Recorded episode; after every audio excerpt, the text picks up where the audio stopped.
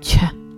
月有些不屑地拿走了属于自己的那杯，然后躺在一旁的靠椅上。呃，你还真是会享受啊！郑晓一边喝酒，一边看向了眼前泳池旁穿着比基尼的蓝雪玲。哈哈，郑晓大人，您是不是误会了？这可不是我的家呀，而是……金龙兔转身看向远处。一个电动轮椅缓慢地行驶过来，上面坐着一个漂亮的大姐姐，不错，就是星如兰。我来介绍一下，这是我的未婚妻，星如兰。没想到的是，金龙透竟然先介绍自己的未婚妻，然后才指向血骨。四大魔王排行第三的血骨王之沙血骨，同为血族首领。这个名讳。让星如兰一愣，很明显，神色中有了一丝担忧。他并不是害怕，而是在担心金龙透吧。你好，叫我血骨就行了。再看星如兰，轻轻点头。抱歉，我小的时候不好好睡觉，不好好吃东西的时候，我的爷爷就说血骨魔王会来吃掉我，所以。这话说的，血骨瞬间就脸红了起来，连忙解释：“啊，我不吃孩子的，啊，不对，我不吃人的。”这段解释让大家都笑了起来，星如兰也捂住了自己的嘴，笑着。抱歉呢，金龙透帮忙擦掉星如兰笑出来的眼泪，并指向郑晓：“神灵，郑晓音。”啊，并不是金龙透没有说清。也不是星如兰没有听清，而是没有理解神这个概念，哪是一个正常人可以分辨和理解的呢？龙头，你说什么？金龙头再次的说道：“郑小音，神灵，郑小音，神。”星如兰转头看向眼前粗犷的男人，根本看不出哪一点有神的样子，不就是一个普通人吗？你好。啊，我是伪神郑小音。郑晓却说自己是伪神，对星如兰亲切的点了点头。啊，你好。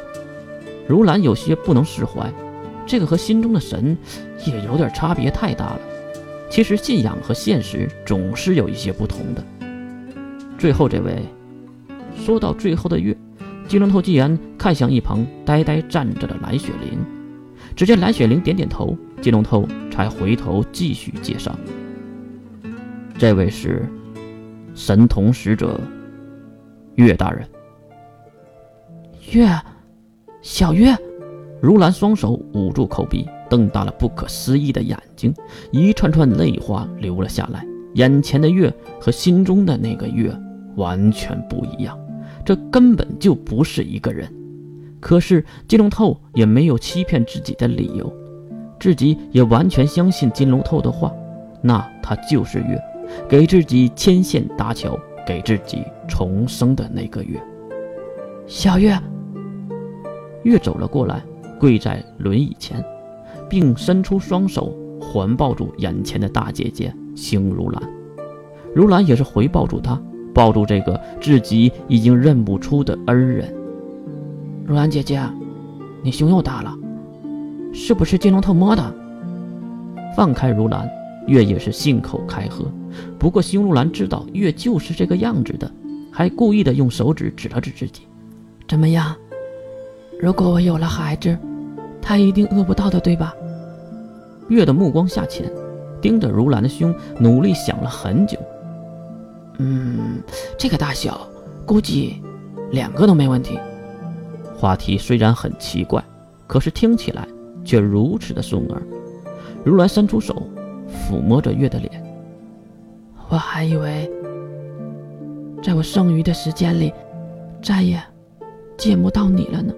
月拉住了如兰的手。如兰姐姐，你说什么呢？你还要生好几个孩子呢，不然这胸部白长了吗？啊，是吗？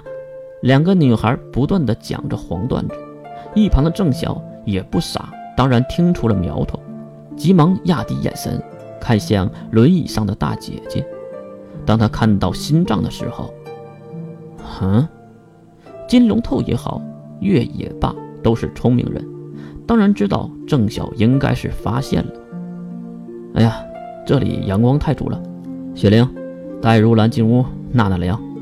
听到自己未婚夫的话，如兰马上就知道了什么意思。那我就先失陪了。目送蓝雪玲和如兰离开，郑晓率先提问：“他身体中有圣物？”金龙透点了点头：“是啊，如兰有先天性疾病，无法治愈。如果没有圣物，他早就死了。”得到这个情报，郑晓看向了月：“看我干嘛？”这话说的郑晓都没底气了。呃，我我是想，我是想问呢，是不是你？月拿起了饮品喝了一口，然后才回答这个磕磕巴巴的家伙：“当然是我啦，不然是你啊！真是的。”哼，看到郑晓被骂，血骨在一旁捡着笑：“你，哎哎哎！”郑晓马上转头瞪向血骨，血骨举起手表示不想和他一样的。好了，上文，我们还是说正事吧。